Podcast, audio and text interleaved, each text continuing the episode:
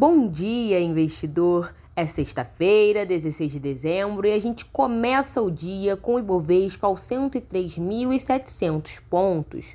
Ontem o índice fechou em leve queda, perto da estabilidade após figurar em terreno positivo durante boa parte do pregão. No setor corporativo, a B3 excluiu as ações do IRB e manteve positivo de fora da segunda prévia da carteira teórica do Ibovespa, válida para o período entre janeiro e abril de 2023. A carteira foi divulgada hoje e não houve inclusão de nenhum papel. Com isso, o Ibovespa passa a contar com 90 ações. Atenção também para a Petrobras, que deve confirmar presença no leilão de 11 blocos do polígono do Pré-Sal, promovido hoje pela ANP. Segundo Felipe Borges, analista técnico da Band Research, Petrobras deve estar no radar do day trader. Há dois pregões anteriores, a ação apresentou o maior volume de negociação na bolsa em mais de um ano. Atenção nos pontos principais de Petrobras. Petrobras, se confirmar a perda dos R$ 20,70, pode acelerar quedas novamente, com o primeiro alvo apenas em R$ 18,60 e Caso rompa os 22,60, nós podemos ter boas oportunidades pro day trade no dia de hoje, com o primeiro alvo em 23,30. Também é dia de ficar de olho em Gerdau, que apresentou o menor fechamento desde o dia 29, com aumento de volume o que, de acordo com Felipe Borges, amplia a probabilidade da ação continuar o movimento de correção nos próximos dias de pregão. Muita atenção para Gerdau na perda de R$ 30,10. A ação, perdendo esse ponto, pode iniciar um movimento de queda um pouco mais acentuado, com alvo em R$ 27,70. Outro ativo, com volume um pouco menor, mas que caiu bastante, são os papéis da Movida. Movida cotado aí a 6,55, caiu muito forte o ativo aí desde início de novembro, de 14,40 para 6,50, uma queda aproximada de 55% na cotação desse ativo e agora chega numa região para mim que pode começar a segurar.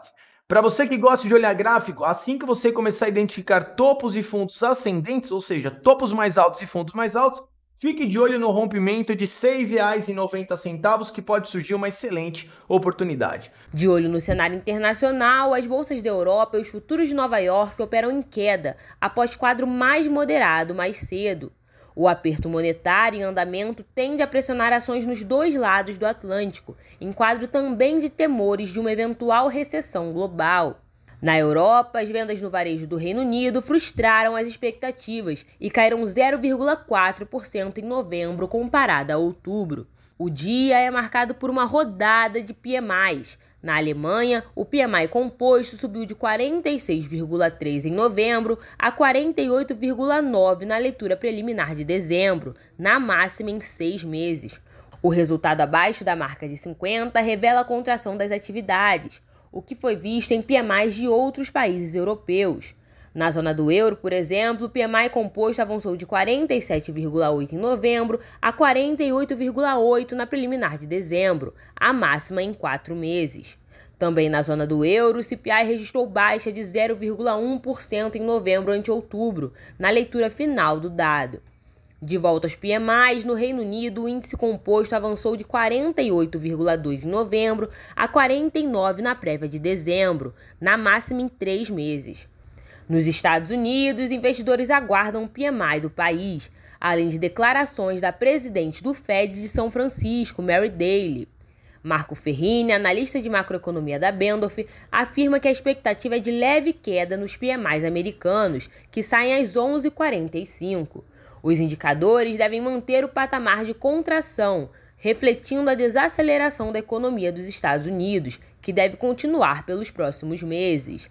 O impacto que a gente pode ver aqui no Brasil seria principalmente uma redução do fluxo na bolsa, é, principalmente em caso de indicador pior do que as expectativas do mercado, indicando uma desaceleração ainda mais aguda dos Estados Unidos, que segue com o discurso hawkish e deve é, continuar avançando juros pelo menos na primeira reunião de 2023. Agora, de olho na Ásia, as bolsas registraram pregão em geral negativo. Em Xangai, o quadro foi praticamente de estabilidade, enquanto em Tóquio houve recuo de quase 2%. Em trajetória contrária, Hong Kong fechou em alta. Para acompanhar mais notícias sobre o mercado financeiro, acesse o site do Trade News. O link está aqui na descrição. Além disso, você também pode conferir mais informações especializadas no YouTube da BRA, com o Minuto Trade News às duas e meia da tarde. Eu sou Caroline Rocha, bom dia e bons negócios! O Bom Dia Investidor é uma produção da Assessoria de Investimentos BRA, eleita melhor assessoria ao trader online. Com a BRA você tem suporte imediato, consultoria especializada e plataformas gratuitas. Você merece o melhor, e o melhor você só encontra na BRA.